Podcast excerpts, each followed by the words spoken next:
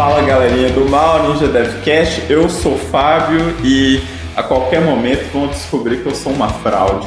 Meu nome é Diogo e acho que minha esposa só tá comigo por dó. Meu nome é Geraldo e se eu for realmente um impostor, eu espero que só descubra quando eu tiver aposentado, por favor. O episódio de hoje a gente vai falar de uma coisa que assola vários profissionais e muitos deles estão na área de TI, que é a síndrome do impostor. Ninja Devcast. Segunda, segunda temporada. temporada.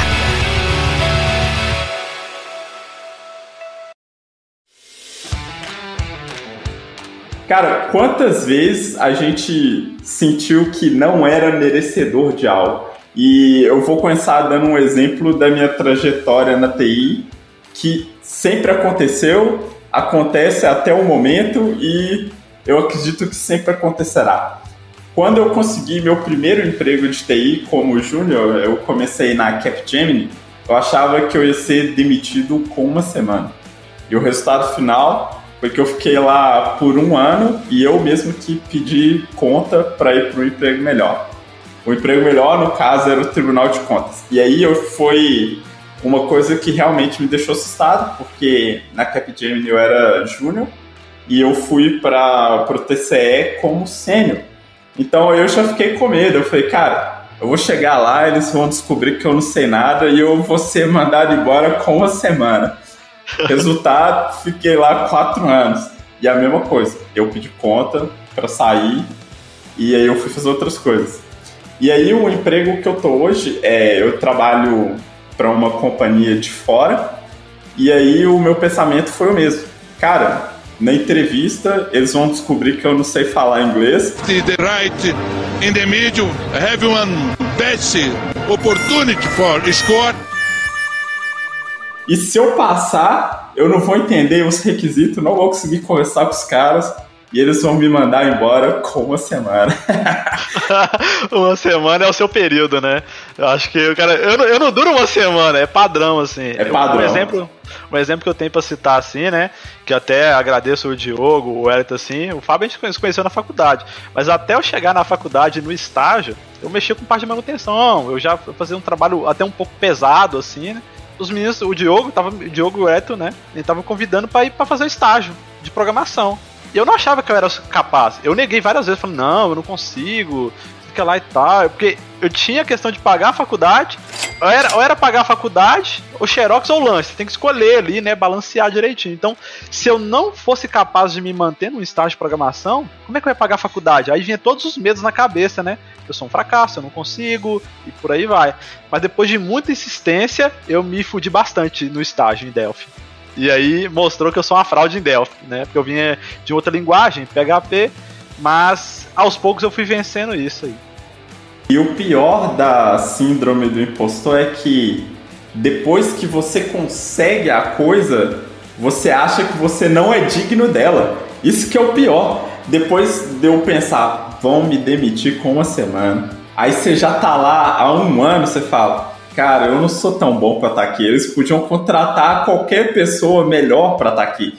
O que é verdade, porque existem milhares de pessoas melhor que você em todo lugar. Só que por algum motivo que nós não percebemos em nós mesmos, os caras gostam do nosso serviço e mantêm você lá fazendo aquilo. E uma vez que a iniciativa privada ela quer lucro, faz todo sentido não manter alguém que não produz. Então, é, vocês têm que concordar que algum mérito existe no fato de você estar tá lá. Embora a síndrome do impostor diga que foi tudo o universo e o acaso, né? Cara, eu estudei minha, minha vida inteira para tentar ser arquiteto, era a meta da minha vida eu consegui rápido uma ascensão para programador sênior, mesmo achando que também não merecia, porque eu me comparava com os programadores sêniores de fora, ou do pessoal que fazia artigo na internet, eu, pô, não sou capaz, vou estudar tal. Mas aconteceu que eu comecei a exercer a função de arquiteto antes de ter o carro na carteira.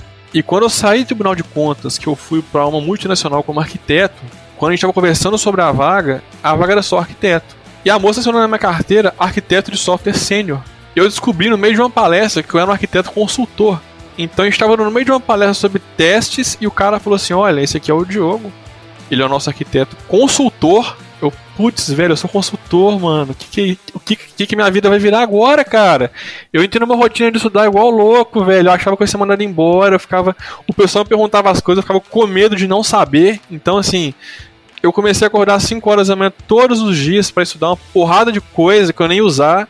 E, velho, eu ficava todo momento com medo do pessoal me mandar embora, eu tava com um filho pequeno, com medo de não ser pra empresa o que ela esperava de mim.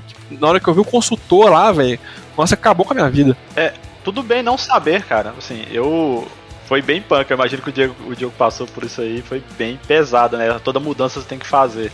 Mas tudo bem não saber, cara. É uma das coisas que vem trabalhando na terapia e é melhor você não mentir, cara. Se você for pra uma entrevista e começar a falar que você sabe um monte de coisa, eles vão te descobrir.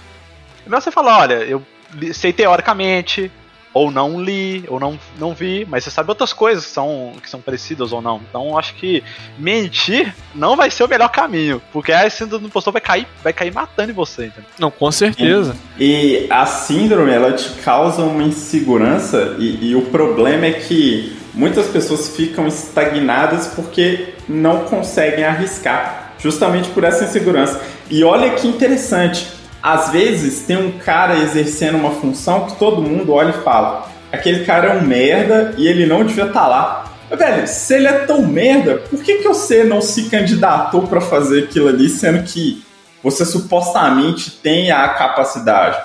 Porque a sua síndrome te privou da coragem de se candidatar e fazer aquilo. Velho, eu, eu lembro que, tipo assim, chegou um ponto na minha vida que eu, que eu que eu realmente decidi arriscar e fazer as coisas. E eu falo, cara, a recompensa de correr o risco é muito grande. Se expor é muito bom. Mas eu não tô falando de, da exposição e do risco idiota, tipo, ah, sei lá, o cara ganha 2 mil conto e ele vai inventar a moda de comprar um Camaro, sabe? Então, é tipo assim, velho, você tá correndo o risco de perder um emprego e você tem que manter um bem que é super caro e, e não é tão simples de passar para frente porque não tem tanta gente com poder aquisitivo para comprar de você. É, então, a, a, questão da síndrome, ela avacalha muito a vida profissional da pessoa. Tipo, totalmente. Ela te estagna e, e te deixa ali sempre com aquela sensação, cara, todo mundo é melhor que eu e, e aí você tende também a, a reclamar que outras pessoas estão acima de você, mas você mesmo acha que você não é capaz de fazer aquilo ali, né? A comparação é foda. No meu caso, por exemplo, é, eu entrei junto com dois arquitetos. Os caras são muito foda, velho. Os caras melhor cara que trabalham do mercado. Então, tipo assim, acho que essa questão de você pegar e se comparar acaba ajudando um pouco você cair na cima do impostor. No final das contas, é, eu não menti na entrevista, tá? Igual o Geraldinho fala, a comentar, mas foi uma coisa meio esquisita. É, até ponto da entrevista eu falei que eu não sabia as coisas. No final, o trabalho foi ótimo. Eu fiquei lá um ano e meio. A gente ajudou a empresa a mudar de patamar. Eu tive participação ativa nisso. A gente deu um retorno para a empresa que, para ela, não teve nem, nem como medir. Mas, enfim, é, acho que pela questão dos caras serem muito bons, eu ficava me comparando o tempo inteiro. Porque eram caras que viviam para estudar. Então eu falo, pô, velho, eu quero ser igual a esse cara, mas eles perguntam pro cara, o cara sabe, eles perguntam, eu não sei. E eles vão acabar mandando embora.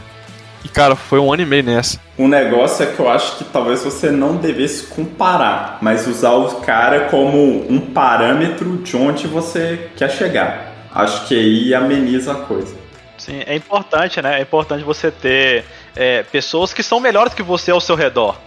Isso é, é, fato, entendeu? Então você tem que se cercar de pessoas que realmente são melhores. Esses caras servem como um exemplo para você, né? Quando eu citei de mentir, porque tem casos de pessoas que mentem quando chega na prova técnica, o cara não passa, mano, entendeu? Não passa. E às vezes o cara até entra lá dentro no emprego, mas ele não consegue se manter, entendeu? Não é sustentável.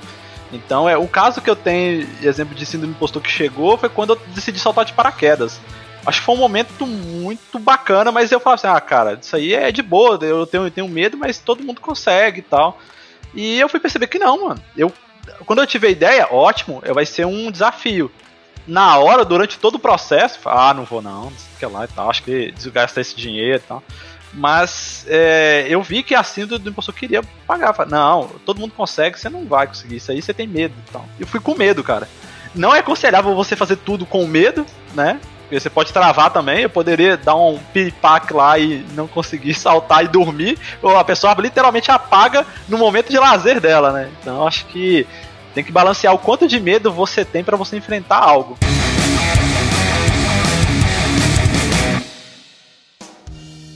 Um negócio também que é interessante mencionar é que pessoas com a síndrome do impostor, elas gastam um tempo excessivo se preparando, entre aspas, o que é interessante que isso resulta em procrastinação.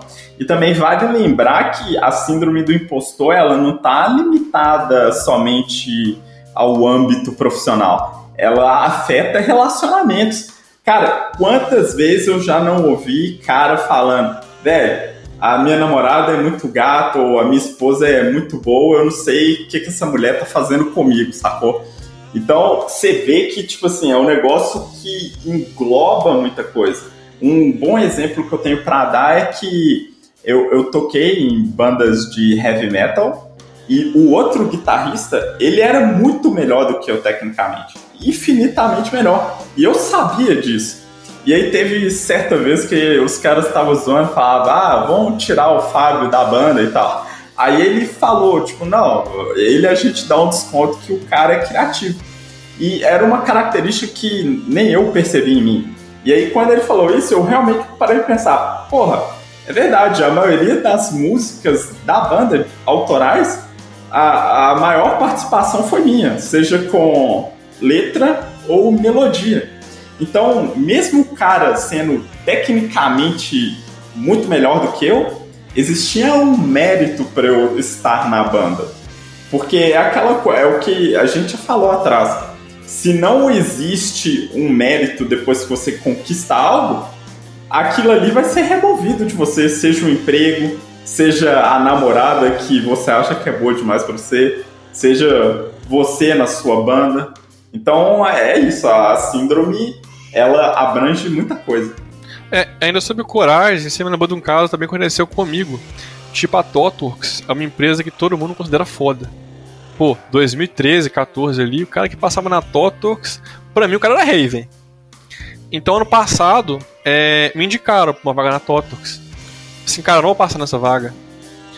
Velho, eu fiz cinco processos, foram cinco processos seletivos para entrar na empresa, e eu passei nos cinco. E no final eu não quis ir pra Totox por questões pessoais. Mas assim, eu acho que essa questão da coragem de você olha a parada, mira e vai, velho. É o que o Diogo citou, né? Correr o risco, né? É um risco mais controlado também, né? Você não precisa arriscar tudo, né? Num... Pra também não morrer na praia, né? Mas um dos pontos que, que eu vejo que o Fábio citou aí da criatividade, eu, por exemplo, eu não sou é, especialista tecnicamente na parte de programação. Cara, sou sênior. Mas eu já construí sistemas do zero, usando criatividade e, e com segurança também. Então é. Eu não sou especialista, mas eu consigo me virar, entendeu? Ou seja, a, a, criatividade vai fazer com que você elabore muito bem isso. Porra, você, esse negócio que você falou me lembrou Naruto, velho. O, não sei se vocês lembram ou quem tá ouvindo acompanha, mas em certo momento o Sasuke foi enfrentar o Danzo e comparado com Itachi, naquela época o Sharingan do Sasuke era uma merda. E ele tava lutando com um cara que tinha um milhão de Sharingan lá no braço. Só que mesmo assim ele ganhou e em certo momento da luta o, o Toby, que era o óbito que tava lá, ele pegou e falou assim, cara, não é o tamanho da skill que o, o Sasuke tem no Sharingan, é o jeito dele usar. Então, tipo assim, tem aquela coisa que talvez você não é tão bom, velho. Mas você consegue fazer uma engenharia boa e usar de forma criativa o básico, entendeu? Então o básico na sua mão se torna uma coisa muito top. E, e essa foi a lição que eu tirei de Naruto. É, não, Naruto é excelente. É a velha história da caneta Bic. Pega uma caneta Bic, ela faz o básico, cara. Já viu esse meme? É só uma caneta, mas tipo assim, o negócio vende pra caramba, não tentando inventar demais. É uma canetinha ali, pá, uma tampinha, pesquisa pra você ver desde quando a Bic existe. Ou agora tem uma coisa também que, cara, isso vale muito a pena mencionar, que é a síndrome do impostor versus incompetência, né? A gente concluiu aqui que a, pô, a síndrome do impostor é você não se sentir bom ou digno de algo quando na verdade você é. Mas tem vezes que, cara, você realmente não é, velho. E não é pra você ficar achando que é síndrome do impostor, porque a gente tem que reconhecer que a gente é meio merda em alguma área, sabe? Porque é impossível ser bom em tudo. Então, sei lá, às vezes uh, o cara não passou num teste e vai falar, ah, eu tava com síndrome do impostor. Não, velho, você é um incompetente mesmo, sabe? Você é um então, bosta. Tem... Naquela é, área você é um bosta. Exatamente, cara. A incompetência, ela tem que ser reconhecida. Por exemplo, eu sou ridículo na parte de front-end no que é relacionado a design. Velho, se me dá uma tarefa que eu tenho que mexer no CSS, bicho, eu vou gastar muitas horas com aquilo ali e eu vou fazer tudo cagado. Conseguir fazer, vou conseguir, vou. Porque eu já vi muita coisa, eu tenho anos de experiência, mas eu vou fazer de um jeito muito merda, velho. E eu sei que eu sou incompetente nisso. Quando eu entrei nessa empresa que eu tô agora, o cara me perguntou quais eram os pontos fortes e fracos com relação a stack. Falei, cara, eu sou bom com C Sharp e back-end em geral, né? Mas eu falei com ele, eu sou um lixo com CSS né? e layout. Assim, cara, se eu tiver que mexer com isso, eu não sei mexer, né? Eu fui honestão. Aí ele falou, não, você não vai mexer com isso. Falei, ah, beleza. Embora frequentemente eu tenha mexido nessa merda. Já tô muito não. Já tô nada. Acho que um dos pontos que, que citou aí, né, essa questão de se você é incompetente ou não, eu acho que é, você tem que levar isso como um ponto a melhorar, com certeza. É, um dos pontos que eu sei claramente, pelo menos no inglês, né? Eu já venho estudando, é que eu sou incompetente com a gramática. Mas, não além de ser incompetente com a gramática, eu estou me esforçando para estudar, o que eu acho mais chato. E beleza, eu consigo entender, eu consigo conversar e eu não sei coisas básicas do, do inglês, não sei coisas básicas. Então eu estou trabalhando nesses gaps né, essa incompetência sua em determinadas áreas, é, são esses gaps, você precisa preencher eles, é importante que você faça isso. Quando você preencher esses gaps, né, essas pequenas incompetências estão espalhadas por todo canto, todo mundo vai ter várias em determinadas áreas, essa síndrome do impostor, né, quando ela começar a surgir, ela vai começar muito fraca e tal. Então acho que é um. É, preencha os gaps, né? Estuda aquilo. O que você é mais é fraco, foque naquilo. E uma coisa também que eu aprendi na prática, né? Porque a experiência ela entra pela bunda, né? Cara, mesmo Aqui se... não. entra assim. Cara, a gente só aprende se fudendo. E uma coisa é, às vezes você pode ser incompetente, não há nenhum problema em ser incompetente. Mas você tem que estar disposto a melhorar naquilo se for um pré-requisito. Por exemplo, é, eu já vi muito caso acontecer. É, a vaga pede uma caralhada de coisa e daquela, vamos supor, pede 10 itens e dos 10 itens você sabe 6. Então, quatro seu ali estão pendentes. Mas nada impede que depois que você entrar no, no job lá, você aprender a fazer, sabe? Então, tipo assim, ser um incompetente não tem problema. E Isso você nem vai precisar ficar na síndrome do impostor, porque você já falou que não sabia. Quem te entrevistou sabe que você não sabe. Quem te contratou também tá sabendo que você não sabe. Você vai aprender, velho. É, é de boa. O meu perfeccionismo me impede, justamente nessa questão. Tem uma lista de 10 itens. Eu não sei 3, hum, acho que eu não tô preparado. Que os três itens. olha aí. Total, total. Então, tipo, eu, eu sou muito perfeccionista nessa questão. Tem 10 itens, eu queria preencher os 10. Eu gostaria de ser o cara que preenche aquela vaga, que vai entrar e vai fazer tudo, mas isso me trava realmente quando eu não sou completo para determinada tarefa. Cara, eu sou Uma bem coisa... o Fábio falou. Se tem 10 itens, eu sei um, eu me candidato, velho. Vou estudando o resto. Esse é meu Cara, problema as pessoas que se, arrisca, se arriscam tendem a ter mais recompensas, uh, tanto a curto quanto a longo prazo. Cara, quantas vezes você não viu um camarada feio pra caramba com uma mulher bonita? E, e cara, eu cansei de ouvir de mulheres, vamos dizer, com capital estético elevado, falando, velho, os caras não chegam em mim, velho. Simplesmente porque a mulher é muito bonita, ela é imponente. Ou, cara, quando a mulher é muito alta, então, aí você. Você chora, velho. Ela vai ficar atitude. sozinha lá, só servindo pra ser admirada mesmo. Porque são poucos os que vão ter a coragem de ir lá e falar, não, eu sou digno de pelo menos falar com a mulher. Por que, que eu não posso falar com ela só porque ela é bonita? Sabe? A ideia, né? A ideia é que o, o não você já tem, cara. Você só precisa confirmar ele. É, ou conseguir a humilhação, tá vendo? É. O máximo, tem aquela frase, né, Fábio? O máximo que ela pode falar é não, ela, que nojo. Exatamente. Ou se não, eu não, credo. É, é isso aí. Cara, tem um negócio interessante que é o oposto da síndrome do impostor. Ele é conhecido como o efeito Dunning-Kruger.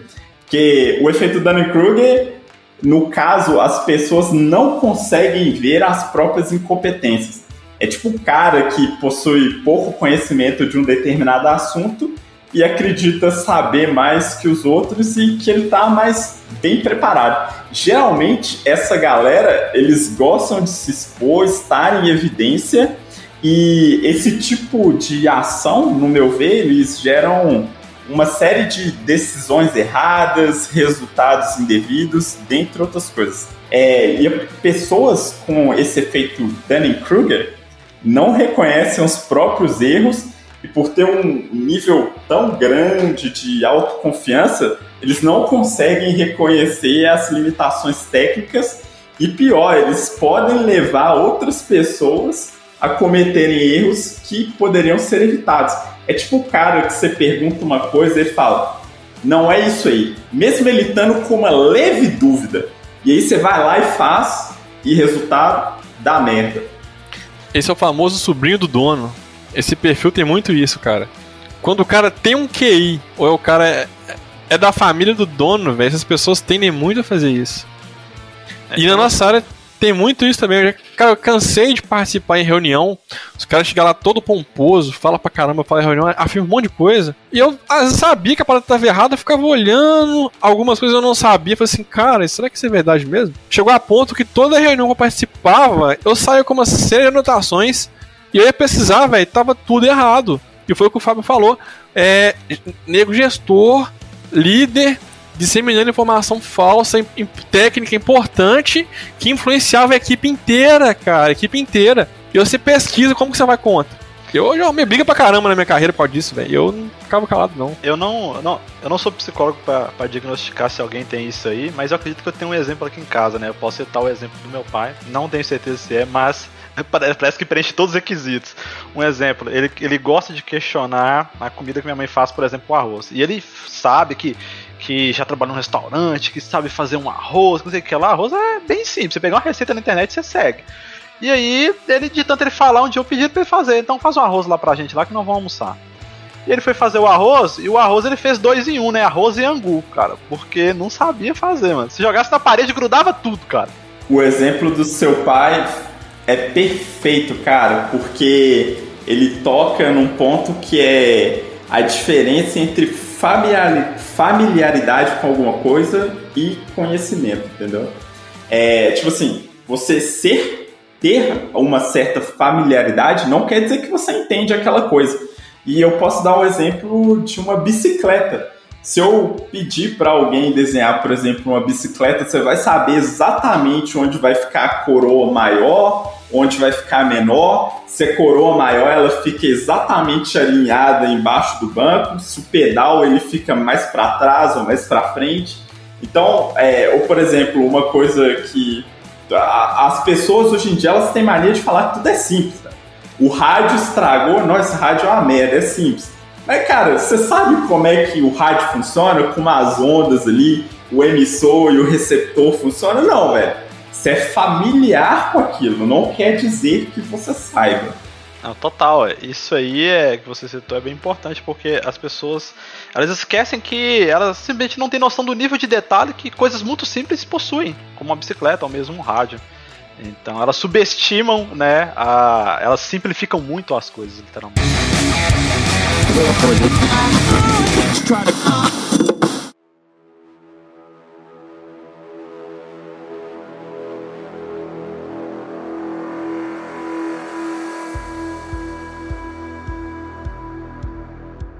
Cara, é, pra lidar com a síndrome do impostor, eu, eu, assim, eu não sei vocês, mas eu sempre tento pensar um pouco no passado e na trajetória e ver que existe um mérito e um reconhecimento profissional para eu estar tá onde eu tô, né?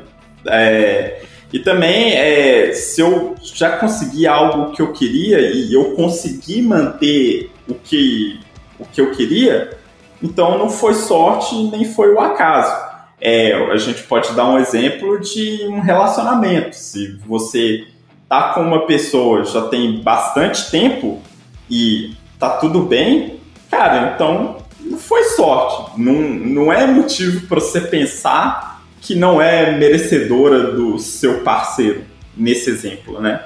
É, e outra coisa que eu também penso que pode ajudar a lidar com isso é evitar misticismo, sabe? E encontrar motivos lógicos para as coisas. Por exemplo, você não se manteve no seu emprego porque, é, sei lá. Eu sou de aquário. Júpiter, é, aquário. é de aquário. aquário tava alinhado com Júpiter, sacou? Não, mas eu tenho ascendente Sagitário. Eu tenho ascendente Sagitário. É sério, é sério, eu pesquisei, caralho. Aí, tipo, mas assim, isso aí que você falou é muito importante. O histórico. O histórico vai definir se você é um impostor ou se você realmente é bom no que você fez, se você realmente Justamente. mereceu aquilo ali.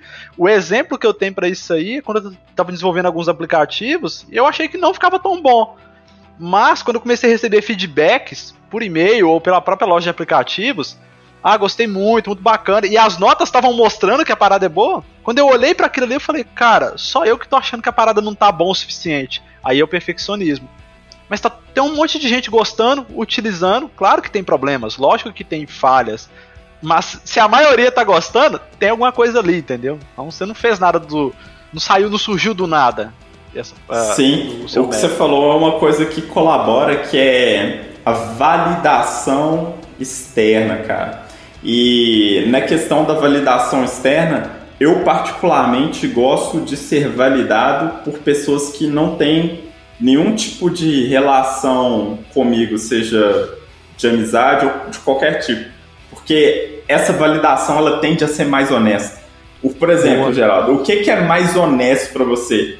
Sua mãe falando que você é inteligente, bonito pra caralho, é, é ótimo, ou seu chefe chegar e falar pra você, Geraldo, o que você fez aqui ficou legal, ou um cara no YouTube lá, ou na Google Store lá dando like e comentaram no seu aplicativo. É, a minha mãe não fala nada disso aí, mas ok, eu acho que é válido. acho que é válido o externo sim. A pessoa que não te conhece, o valor do feedback ele é muito maior. Cara, é, então é isso. É a síndrome do impostor, é o que a gente falou, né? A pessoa não se reconhece, não se acha digna. E, enfim, se você se sente assim, tente fazer o que a gente falou para mitigar. Olha, histórico, busque validações de pessoas que não tenham nenhum tipo de laço afetivo ou emocional com você e vai estar tá tudo bem, cara. E corra riscos, vale super a pena. Relaxa, se você for impostor, alguém vai descobrir, relaxa. Só questão de tempo.